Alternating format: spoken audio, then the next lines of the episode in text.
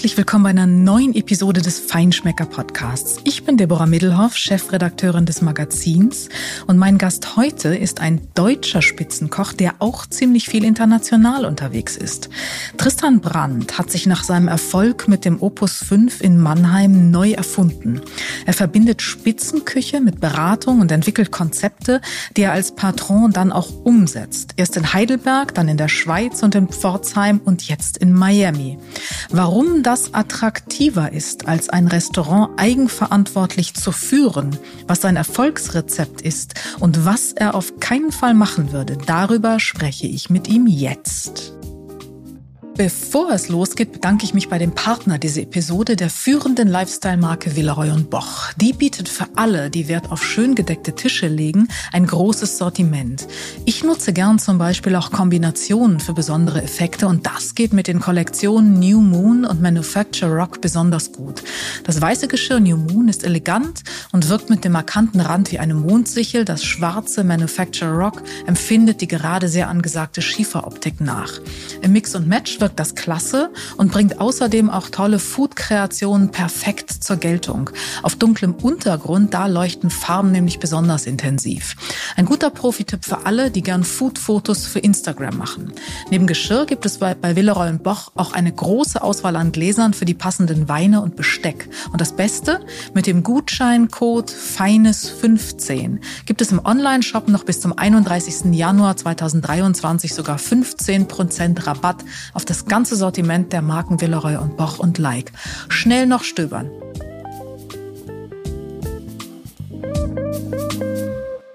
Herzlich willkommen, lieber Tristan Brandt. Toll, dass das heute geklappt hat. Ja, hallo. Ich freue mich dabei zu sein. Vielen Dank für die Einladung. Wir könnten jetzt ein ganz berühmtes Spiel spielen, das da heißt äh, Stadt, Land, Fluss. In Ihrem Fall würde ich es eher nennen Stadt, Land, Herd. Wo sind Sie gerade? Stadt, Land, äh, an welchem Herd? Also ich bin jetzt gerade in der Schweiz im äh, Waldhaus Flims und äh, bin jetzt seit zwei Tagen hier. Hier schneit es wie verrückt. Und äh, hier ist ja eins meiner Restaurants, das Epoca bei Tristan Brandt. Genau, also deswegen habe ich natürlich auch die Frage gestellt, äh, ganz ja. perfide, weil es nicht ganz so selbstverständlich ist, weil es nicht nur einen Ort gibt, weil es mehrere Orte gibt, viele Aktivitäten und ich bin sehr sicher in Zukunft noch mehr als heute. Und genau darüber wollen wir auch sprechen. Und ähm, deswegen äh, stellt man sich so die Frage, wenn jemand wie Sie auch so viel unterwegs ist, mehrere Restaurants hat, zwischen denen er auch hin und her pendelt, überhaupt viel unterwegs ist, ähm, ein gefragter Koch in der Top-Gastronomie ist international international. Wie muss ich mir das Setup von Tristan Brandt so vorstellen? Ist das Bahncard 100, Senatorstatus bei der Lufthansa und ein Porsche 911 ähm, GT2 RS oder irgend so ein Geschoss und immer auf der linken Spur unterwegs? Ja, genau daran arbeite ich gerade. An dem Porsche. Oder ja. an dem Senatorstatus, den haben Sie schon. Nee, nee, allgemein. Also ich bin tatsächlich viel unterwegs. Ich war jetzt auch gerade bis letzte Woche fünf Wochen in Miami und habe dort auch ein, ein, weiteres Restaurant eröffnet. Also tatsächlich äh, in der letzten Zeit äh, viel unterwegs gewesen. Und äh, aber mir macht das Spaß. Also das, das Reisen und äh, das Entwickeln von Restaurantkonzepten, das ist eigentlich das, äh, wo ich große Freude dran habe. Mhm. Nun hat Tristan Brandt ja zwei Seiten. Eine so ganz äh, äh, beständige, die auf Kontinuität aus ist. Mannheim ist, glaube ich, immer noch ähm, so das Standbein, der Lebensmittelpunkt, an den es auch immer wieder zurückgeht. Und dann die vielen Konzepte, die vielen Projekte, die man dann so entwickelt. Ähm, es gibt ganz viele oder mehrere ähm, Adjektive, die, mit denen man Tristan Brandt so belegt. Der Rastlose ist, glaube ich, noch irgendwie das, das harmloseste. Ja. Letztendlich ist es, glaube ich, ist man da ja schon immer auch relativ schnell in Klischees unterwegs, wenn man dann versucht, ähm, engagierte Persönlichkeiten zu beschreiben. Äh, aber äh, wenn man heute wie Sie so erfolgreich unterwegs ist, das kommt ja nicht von ungefähr. Das kommt durch Leistung natürlich einerseits, ganz klar. Man muss abgeliefert haben, sonst äh, wird man auch nicht gefragt. Aber man braucht natürlich trotzdem ja auch ein Stück weit Inszenierung im positiven Sinne. Man muss präsent sein, ähm, man muss, äh, die, die Menschen müssen einen auf der Rechnung haben, sie müssen äh, über einen reden, auch positiv über einen reden. Das bedeutet, ich muss schon natürlich mich positionieren, ähm, sage ich mal. Ich muss letztlich ja auch eine Brand werden und wahrgenommen werden, damit ich überhaupt äh, Angebote bekomme beziehungsweise Angebote abgeben kann. Äh, wie ist es bei Ihnen? Wie weit muss man sich heute ähm, in der Top-Gastronomie als Spitzenkoch, äh, dann auch als ähm, Projektentwickler ähm, und Begleiter und Patron, ähm, wie weit muss man sich da inszenieren, äh, um das tatsächlich dann auch äh, leisten zu können? Ja, das, das Netzwerk ist natürlich ganz, äh, ganz wichtig, dass man äh, den Kontakt hält zu ehemaligen Mitarbeitern. Äh, auch äh, wichtig war natürlich gewesen die, die Zeit bei Engelhorn in Mannheim. Da habe ich ähm, insgesamt als Geschäftsführer neun Gastronomien verantwortet mit 135 Mitarbeitern insgesamt. Und da war natürlich die Herausforderung bei den verschiedenen Küchenstilen mit dem Opus 5 mit zwei Sternen, dem Le Corange mit einem Stern und den anderen großen Restaurants ähm, den Köchen die äh, Qualität, die ich gerne auf den Teller rüberbringen will, so zu vermitteln, dass sie äh, das so kochen, wie ich mir es vorstelle. Und das ist eigentlich genau das, was ich damals lernen musste, das, was ich heutzutage mache mit den verschiedenen Restaurantkonzepten, dass ich äh, junge Leute suche und finde, die dann quasi nach meinen Vorstellungen kochen.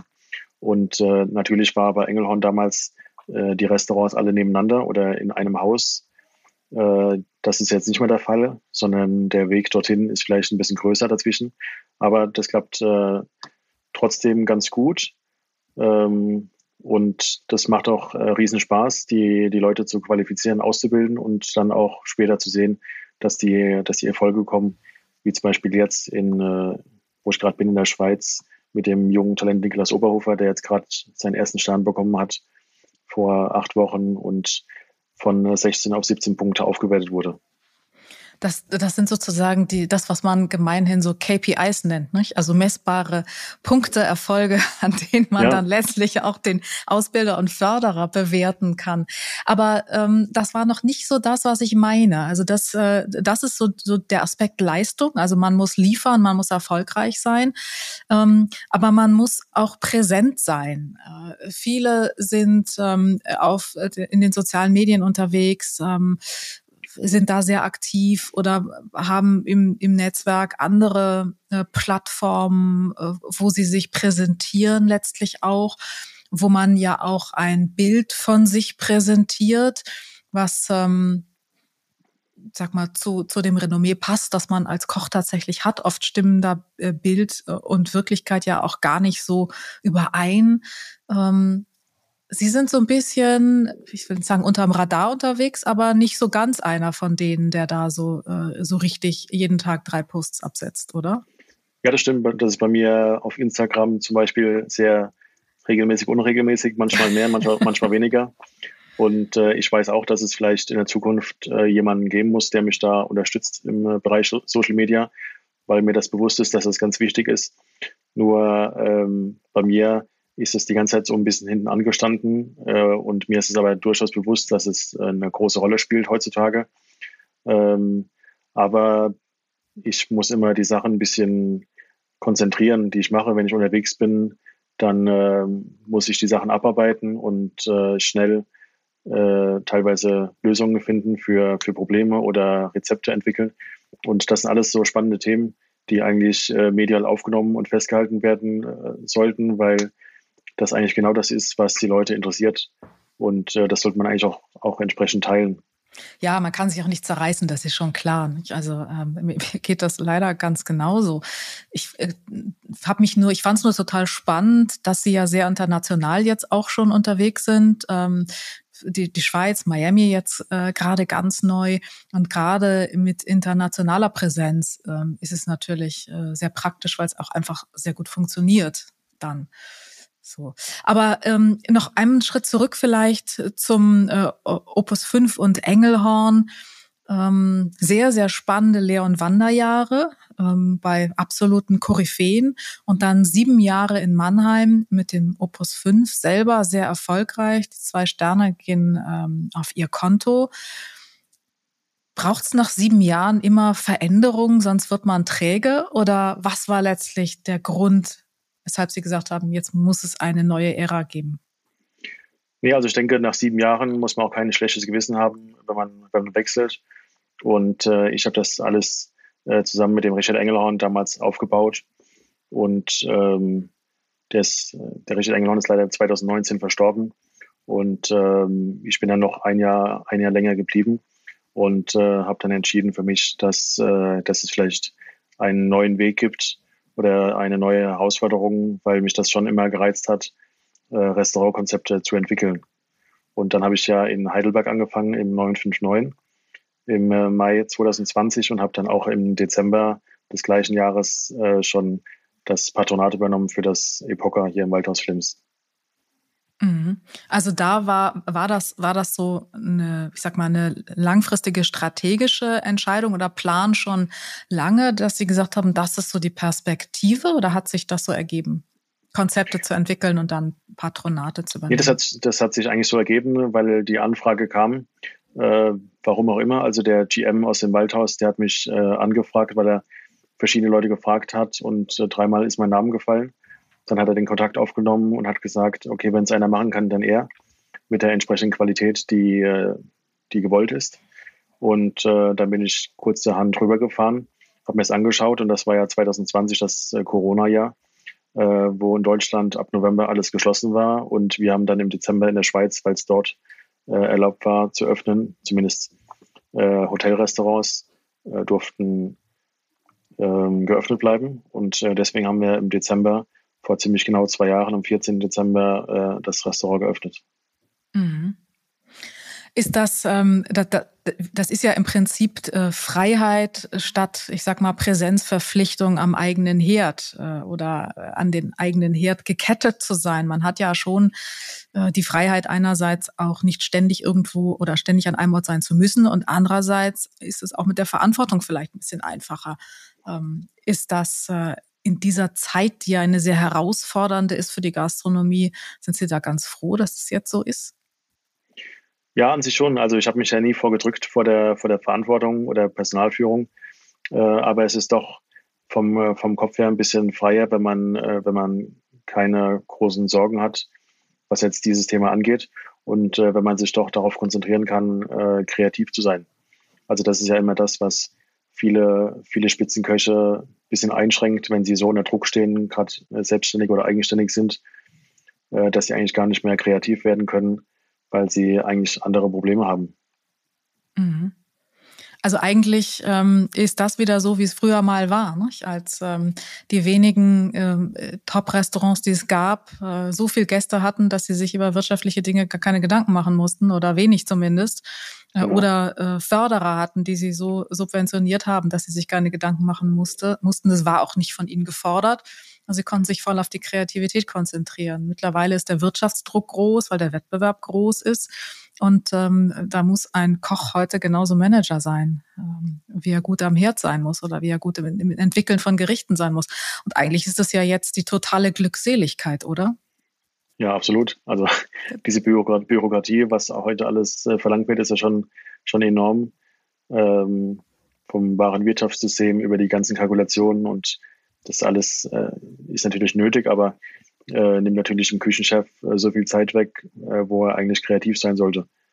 Und ähm, ob das jetzt der richtige Weg ist, ähm, muss man jetzt nicht darüber sprechen, aber ich denke, dass es vielleicht andere, andere Wege gibt, die, äh, die auch nach, nach Rom führen. Das, das ganz bestimmt. Ist eigentlich in der Schweiz auch so? Irrsinnig mit dem administrativen Aufwand und mit Regularien, auch was Arbeitszeiten äh, betrifft? Ja, also es gibt auch eine Zeiterfassung äh, wie in Deutschland und ähm, auch diese, dieser ganze Papierkram, wenn ich es mal so nennen kann, ist natürlich auch äh, enorm groß. Ist jetzt nicht weniger und mehr wie, wie in Deutschland, glaube ich. Mhm. Und das ganze Personalthema, Personalmangel, Nachwuchsprobleme, hat die Schweiz fast genauso. Nee, also dadurch, dass in der Schweiz eigentlich relativ gute Gehälter bezahlt werden, ähm, natürlich auch die Lebenshaltungskosten entsprechend hoch sind. Eben. Aber genau, das äh, ist dann wieder in der Waage. Äh, aber ich denke, dass meine Mitarbeiter hier schon ganz gut verdienen. Also ich, ich weiß es und die kommen schon ganz gut klar mit ihrem, mit ihrem Gehalt. Um, wir, haben auch gar keine, wir haben auch ganz große Nachfrage eigentlich. Viele Köche, die gerne bei mir arbeiten würden hier in der Schweiz. Also nicht unbedingt äh, wegen dem Geld, sondern eigentlich, weil es hier eine, eine tolle, tolle Herausforderung ist. Das ist gut zu hören, weil das äh, ja bei Weitem nicht überall so ist. Im Gegenteil, also ganz, ganz, ganz schwierige Lage bei ganz vielen Betrieben. Das ähm, hängt ja aber auch damit zusammen, dass das Renommee und die Anerkennung ähm, dieser Berufsbilder in der Gastronomie die ist hier bei uns eben auch schwierig und dadurch oder das ist ja ist ja auch ein, ein, ein Grund für für die dramatische Lage, die wir da haben. Das ist in der Schweiz schon auch ein bisschen anders, weil Top-Gastronomie auch in der Schweiz einen anderen Stellenwert hat als hier. Ja, absolut. Die Schweizer sind schon Genießer und die unterstützen das auch. Und äh, in Deutschland ist es ja auch nicht so einfach, die entsprechenden Menüpreise in den Sterne-Restaurants zu verlangen, weil der Gast teilweise gar nicht bereit ist, das zu zahlen. Aber in der Schweiz ähm, wissen die Schweizer das doch schon zu schätzen, genauso wie in Frankreich auch. Mhm. Nehmen Sie aus den Erfahrungen, wenn Sie jetzt mit Ihrem internationalen Erfahrungshorizont, den Sie jetzt gesammelt haben und auch weiter sammeln, Miami jetzt gerade ganz spannend, kommen wir gleich noch zu, ähm, beeinflusst das auch ein bisschen die Perspektive auf Deutschland? Wie, wie sehen Sie das, ähm, die Situation jetzt gerade hier? Was, was läuft falsch und was können wir vielleicht auch vom Ausland lernen? Also das, was, in, was ich in Amerika gesehen habe, äh, was ich eigentlich eine gute Idee finden würde, ist äh, die Preisgestaltung beziehungsweise wie, wie sie die Preise auf der Speisekarte sehen. Das Menü in äh, Miami zum Beispiel, in, äh, in, meinem Restaurant, das sind 215 äh, Dollar. Und äh, das sind theoretisch Nettopreise, weil darauf kommen hinzu auf der Rechnung später äh, 9% Steuern und 20% Service Charge. Das bedeutet für die Service-Mitarbeiter in Amerika, die bekommen ein Grundgehalt 5 Dollar pro Stunde und äh, der Rest ist durch äh, Service Charge, äh, wird äh, durch Service Charge aufgestockt. Und äh, das heißt, ohne jetzt jemandem Nase lang machen zu wollen, geht jeder Service-Mitarbeiter in so einem Restaurant mit äh, 7.000 bis 10.000 Dollar im Monat nach Hause. Äh, und natürlich ist es auch eine schöne Motivation für die Service-Mitarbeiter weil, und auch für den Unternehmer, weil natürlich umso mehr Umsatz, umso mehr verkauft wird vom Service, umso mehr haben sie auch selbst davon durch die quasi Provisionen. Mhm. Und das ist etwas, was, äh, was ich denke, dass das, ähm, das natürlich nicht einfach ist, sowas einzuführen in Europa. Aber ich denke, um die Gastronomie ein bisschen zu stabilisieren, wäre das schon ein guter Weg, und ähm, eine Überlegung, äh, vielleicht sowas in irgendeiner Art, das müssen ja keine 20 Prozent sein, aber in irgendeiner Art auch ähm, in Europa einzuführen. Ja, Trinkgeld ist ja sowieso ein heißes Eisen in, in Deutschland. Äh, so. 20 äh, Prozent sind in den USA ja eigentlich das, was man auch bevor es an vielen Stellen ähm, ein, äh, einkalkuliert wurde oder auf oder äh, verpflichtend auf die Rechnung gesetzt wurde, war ja das, was gang und gäbe war, weil man es weil man's wusste. Die meisten haben es auch gemacht, glaube ich. Äh, in Deutschland war gemeinhin immer so 10 Prozent. Ähm, das hat nicht jeder gemacht. Wie war denn Ihre ja. Erfahrung so? In Amerika? Nee, in Deutschland. Ach so. Was Trinkgeld angeht. Oh, Trinkgeld ist ein ganz schlimmes Thema, was ist. Wusste ich's doch ich habe eigentlich immer gesagt, damit will ich nichts zu tun haben mit dem Trinkgeld, mhm. macht das unter euch aus. Aber das ist tatsächlich ein Riesenstreitthema und äh, bei den Mitarbeitern untereinander ähm, ganz schlimm, wenn es darum geht, äh, ob jetzt der Service 60 Prozent oder die Küche 40 kriegt oder, oder noch weniger oder die Verteilung allgemein. Das sind äh, Diskussionen, da will man gar nicht mit dabei sein. Wenn denn genügend, genügend Trinkgeld da ist, um das man sich streiten kann, ne? das ist ja auch mal die Frage. Ja, das stimmt. Ich meine, dafür ist ja immer der, der Mitarbeiter selbst zuständig. Klar ist der Service-Mitarbeiter noch mehr zuständig, aber wenn das Essen jetzt schlecht ist, dann äh, fällt das Trinkgeld bestimmt auch nicht so besonders gut aus. Mhm. Also bevor wir jetzt ähm, alle verbleiben, verbliebenen äh, Servicekräfte nach Miami äh, locken, äh, ob der ob der Bezahlungssituation, die Sie da gerade geschildert haben, ähm, was was was wird denn das in Miami jetzt? Also erzählen Sie mal ein bisschen was über das Konzept. Also das ist ähm, das Restaurant heißt Tambourine Room bei Tristan Rand auf Englisch. Und das ist im Carillon Hotel direkt in South Beach, eigentlich die beste Lage in, äh, in Miami und auch direkt am Meer gelegen. Ähm, es ist ein kleines Restaurant mit 18 Sitzplätzen ein äh, schön geschlossener Raum, sehr hochwertig. Und ähm, dort wollen wir natürlich, weil der Guide Michelin ist ja seit diesem Jahr auch in, in Florida vertreten und äh, testet die Restaurants dort. Und das äh, bedeutet ja auch, dass es natürlich ähm, spannend ist, ähm, für viele Restaurants da entsprechend sich weiterzuentwickeln oder auch ähm, sich schon entwickelt haben. Es gibt jetzt zehn Sterne-Restaurants in äh, Florida dieses Jahr, neun mit einem Stern und einer mit zwei Sternen. Und das ist äh, Atelier Robuchon. Und ich glaube, ich war in fast allen jetzt in den fünf Wochen, wo ich da war, gewesen und wollte einfach mal checken, was, äh, was da in Amerika so läuft und was da so geht. Es war schon, schon spannend. Da waren von einem, von einem Bistro mit einem Sharing-Konzept bis zum Fine Dining mit, ähm, mit Robbe Berking, Silberbesteck, alles dabei. Und das äh, war schon, schon spannend zu sehen. Und äh, deswegen glaube ich, dass wir auf einem ganz guten Weg sind, weil die Resonanz der Gäste, die wir bisher hatten, äh, war schon sehr, sehr positiv und äh, ist etwas, was, was es in dieser Art noch nicht geht, diese, diese Küche von mir mit den also diese moderne Küche auf französischer Basis mit asiatischen Einflüssen. Das ist eigentlich etwas, was, ähm, was da drüben gefehlt hat bisher und ähm, sehr, sehr gut angenommen wird. Wir haben eine große Nachfrage im Restaurant. Wir hatten schon zwei Wochen vor der Öffnung hatten wir schon knapp 200 äh, Reservierungsanfragen, weil darüber gesprochen wurde und alle sind natürlich neugierig und wollen dorthin gehen. Wie viele Plätze ja. gibt es? 18 Sitzplätze. Mhm. Ja. Und also ausgebucht also im im Voraus wie lange? Also ich denke, dass äh, bis Ende des Jahres ausgebucht ist. Ich muss mal reinschauen. Ähm, Habe ich jetzt nicht gemacht die letzten Tage ins Reservierungssystem. Äh, wir machen aber ein Doppelseating. Das ist in Amerika üblich, weil ähm, die Leute in Amerika, die wollen immer schnell essen. Wir machen um 18 Uhr das erste Seating und um 20.30 Uhr das zweite Seating. Und äh, Amerikaner, äh, die wollen keine zwei, die wollen keine, nicht länger als zwei Stunden im Restaurant sitzen bleiben. Und äh, es ist auch üblich, wenn äh, der Service-Mitarbeiter fragt, äh, anything else? Und man sagt nein, dann äh, kommt direkt der Check, also die Rechnung. Und dann, äh, die sehen das dann quasi so, wenn du am Tisch sitzt und nichts mehr bestellst, dann musst du bitte gehen. Weil ein anderer Gast will vielleicht am Tisch etwas äh, bestellen, Umsatz machen. Und das ist eigentlich auch eine, eine ganz gute Denkweise. In Deutschland gibt es ein riesen, riesen Drama wahrscheinlich, weil die Leute in Ruhe noch ihr Glas austrinken wollen. Und das über zwei Aber, Stunden? Ja, genau. In Amerika ist dann quasi so Druckbetankung. ja. Ähm, bei Tristan Brandt, Tristan Brandt, klingt natürlich auch großartig auf Englisch, eignet sich nicht jeder deutsche Name dazu. Ähm, aber das, das bedeutet ja, ähm, man ist irgendwie involviert, aber es ist es, man ist, ist nicht 100 Prozent man selbst, aber natürlich muss es authentisch sein. Geht das mhm. immer und überall so? Also ich sehe es eigentlich so wie, ein, so wie, ein, wie beim Fußball. Ich bin der Trainer und äh, Tore schießen müssen meine Köche.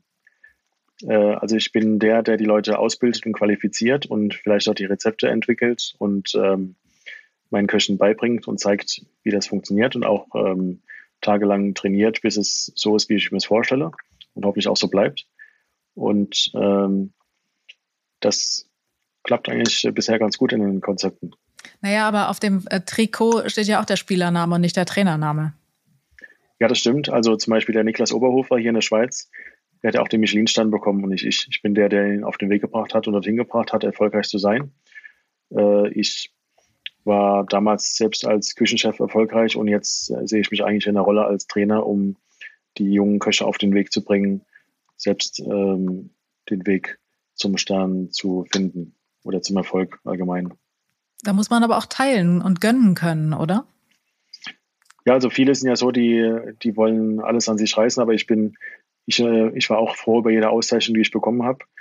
Und ähm, aber mittlerweile sehe ich das ein bisschen anders. Ich freue mich auch sehr darüber, wenn äh, meine Köche erfolgreich sind, weil ich ja weiß, dass, es, äh, dass ich sie auf den Weg gebracht habe, äh, dorthin erfolgreich zu sein.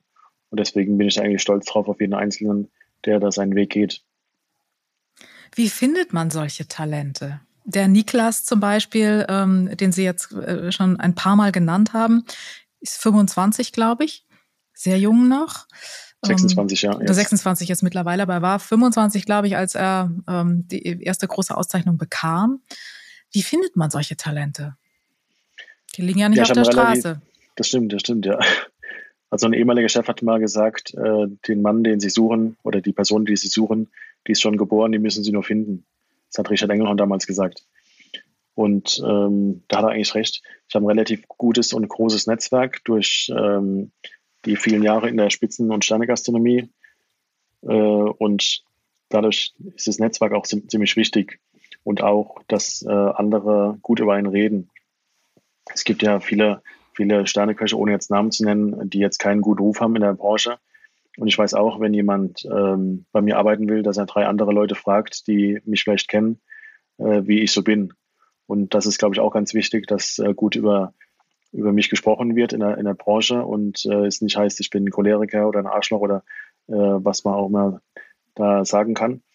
Ähm, und den, äh, den Niklas, den habe ich auf dem Event kennengelernt, äh, wo wir zusammengearbeitet haben. Und es war irgendwie durch einen komischen Zufall gewesen, wo ich gesagt habe, okay, ich habe die an, nee, er hat mich angefragt, ob ich, ähm, er sucht eine Stelle als Küchenchef, ob ich was für ihn habe. Das war zwei Wochen bevor ich die Anfrage aus der Schweiz bekommen habe. Da habe ich ihm geantwortet, ähm, aktuell nicht, aber ich melde zwei Wochen später kam die Anfrage witzigerweise und äh, dann hatte ich das noch im Kopf bin hingefahren, habe mir das angeschaut und habe mich bei Niklas gemeldet und habe gesagt, ich habe eine tolle Herausforderung. Ähm, das kann ich mir vorstellen, dass das gut passen würde. Dann haben wir uns getroffen, haben darüber gesprochen und er hat eine Nacht drüber geschlafen und hat dann am nächsten Tag direkt zugesagt. Und jetzt ist er, glaube ich, auch ganz froh drum, dass er in den jungen Jahren schon sehr erfolgreich ist. Vermutlich. Wie hält man solche Leute? Wie, was ist, was ist das Geheimnis der Motivation? Also sie zu finden ist das eine, sie zu fördern das andere dann, aber das ist ja auch bei uns das, das größte Problem, das Nachwuchsproblem, ähm, junge Leute in diesen Beruf zu holen oder in die Berufe, sowohl Küche als auch Service. Aber wenn wir jetzt mal über Küche sprechen, wie motiviert man die? Was, was können wir, äh, was müssen wir vielleicht auch anders machen? Also mein Vorteil ist vielleicht, dass ich ähm, knapp zehn Jahre in drei Sterne-Restaurants gearbeitet habe und auch internationale Erfahrung habe, ob es in Shanghai war, wo ich gearbeitet habe, bei Stefan Stiller, der auch drei Sterne hat heutzutage, oder bei äh, Jordi Cruz in Barcelona im Restaurant Abac, hat auch drei Sterne, oder bei den anderen äh, Kollegen, ähm, habe ich natürlich viele Erfahrungen gesammelt und ähm, muss natürlich immer wieder die Köche herausfordern, muss immer wieder was zeigen, was neu ist äh, wie zum Beispiel jetzt gerade bevor, bevor es, oder von einer halben Stunde ungefähr oder von einer Stunde, war ich gerade in der Küche gewesen. Da ging es darum, wie man Sphären macht mit äh, Calcic und Alginat. Und dann habe ich ihm das erklärt, wie das funktioniert, habe ihm noch andere Methoden erklärt. Und dann äh, hat er gesagt, cool, jetzt habe ich wieder was gelernt.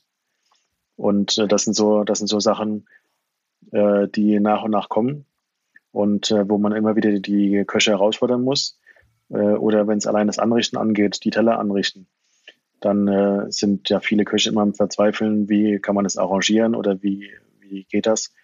Und das ist eigentlich auch so ein Thema, wo ich, wenn ich alle Sachen um den Teller rumstehen habe, den Teller äh, schön gestalten kann, dass es natürlich schmeckt, dass es von der Menge her passt, äh, von der Quantität auf dem Teller, von der Qualität sowieso. Und ähm, dass sie da noch ein bisschen was lernen, weil mir immer das sehr wichtig ist, dass ähm, unabhängig von der Qualität, die natürlich perfekt sein muss, auch das Tellerbild sehr schön ist. Das hätten Sie jetzt nicht sagen sollen, weil jetzt müssen Sie äh, bitte einen konkreten Tipp geben. Gibt sowas, ähm, also natürlich gibt es verschiedene Regeln äh, und Kriterien, die es zu beachten gilt, wenn man einen, einen Teller anrichtet. Aber gibt es so ein, zwei grundsätzliche Tipps, die Sie äh, mit auf den Weg geben können? Ja, also zum Beispiel, wenn man, wenn man jetzt ein Yuzu-Gel oder ein Zitronengel auf den Teller bringen will in der entsprechenden Menge, dann macht es natürlich immer mehr Sinn, dass man vielleicht ähm, fünf kleinere äh, Punkte macht als äh, einen großen, weil man dem Gast ja nicht alles erklären kann. Äh, sie müssen das jetzt dosieren, so wie mit Senf, sondern äh, der Gast, der geht vielleicht einen Löffel einmal durch, hat dann die ganze Säure im Mund und ist dann überrascht. Und es soll eigentlich alles so schön dosiert sein, dass er mit jedem Bissen etwas hat. Also solche, solche Überlegungen natürlich, dass der Gast jetzt keine, keine Fehler macht oder man auch nicht groß erklären muss dem Gast, äh, ob er jetzt rechts oder, link oder links rum essen muss. Das äh, sollte alles nicht so kompliziert sein. Guter Tipp auf jeden Fall. Trotz aller Internationalität, Miami, Schweiz, ähm, viel auf der Autobahn, in der Bahn und im Flieger unterwegs. Der Lebensmittelpunkt äh, ist nach wie vor Mannheim. Ist so viel Beständigkeit in Tristan Brandt? Im Herzen doch ein Mann der Kontinuität? Ja, also ich wohne schon seit, ähm, seit 2015 ähm, habe ich ein Haus gekauft in Mannheim aber ich wohne schon seit knapp 20 Jahren in der Region Heidelberg-Mannheim und äh, das gefällt mir ganz gut. Unabhängig jetzt von den Stationen, wo ich war, aber so die ähm, in zwei Stunden nach Frankreich oder in einer Stunde 30 nach Stuttgart im Auto, in einer halben Stunde mit dem Zug nach Frankfurt an den Flughafen oder auch mit dem Zug nach Stuttgart eine halbe Stunde. Das ist eigentlich alles schon ganz gut gelegen und äh, eine relativ schöne Stadt, wenn man sie mal richtig kennengelernt hat, Mannheim. Jetzt muss ich gerade mal rechnen. Ich bin nicht so gut im Kopf rechnen. Wie viele Kilometer sind das von Mannheim nach Stuttgart? Eine Stunde 30. Dann wissen wir auch, wie schnell er fährt, der gute Tristan Brandt. So. ja. Wie viele ja, Punkte sind es so denn auf dem Konto? Hand ähm, aufs Herz. Sechs Punkte. Oh, okay. Ja. ja. schon mal Fahrverbot gehabt? Ja. Ja, hatte ich schon gehabt, leider. Eine, ähm, einen Monat, aber das war erträglich. Aber bei sechs Punkten müssen Sie jetzt mal erstmal wieder ein bisschen Bahn fahren, glaube ich, ne? Das stimmt, ja. So mehr geht jetzt nicht. Mhm. Ja, genau. Oder Tempomat in der Schweiz sowieso. Das ja, habe ich schnell gelernt, weil das ist nämlich ganz gefährlich. Ja, das, das stimmt. Mhm. Ja.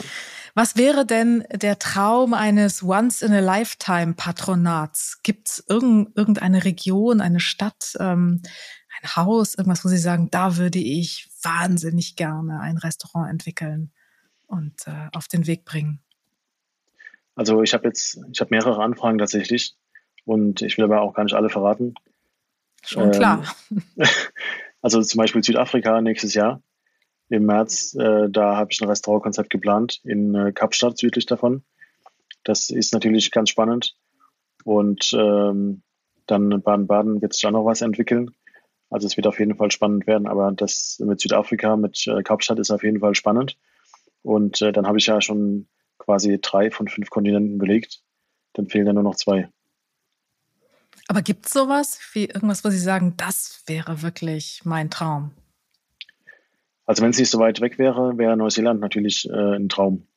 Aber da muss ich natürlich immer gucken, wie das von der Logistik her alles äh, funktioniert. Ja, ein Traum muss ja nicht zwingend realisierbar sein. Das stimmt, ja. ja. Aber ich würde gerne ja. würd gern mal nach Japan. Ich war noch nie in Japan gewesen und ähm, ich sehe immer nur in den Filmen den Respekt, den die japanischen Köche vor dem, vor dem Essen haben oder auch allein die Restaurants, die es dort gibt. Äh, und die Perfektion auf dem Teller ist natürlich schon sehr, sehr spannend. Das reizt mich schon sehr. Also sollte es jetzt äh, unter den Hörern äh, jemanden geben, der Kontakte nach Japan hat, dort ein Restaurant oder jemanden empfehlen möchte, hier ist jemand, der wäre perfekt geeignet für Japan, Tristan Brandt. Also. Ja. Lieber Tristan Brandt, vielen herzlichen Dank. Äh, toi, toi, toi für äh, den weiteren Verlauf in Miami, für alle neuen Projekte, die kommen. Und ich bin sehr sicher, es werden noch etliche sein und wir werden noch viele spannende Dinge hören. Vielen Dank. Ja, danke auch, ja.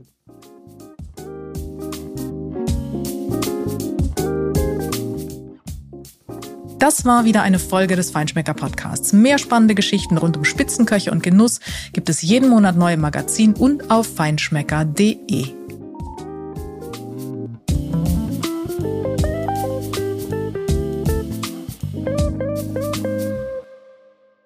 Dieser Podcast wird produziert von Podstars bei OMR.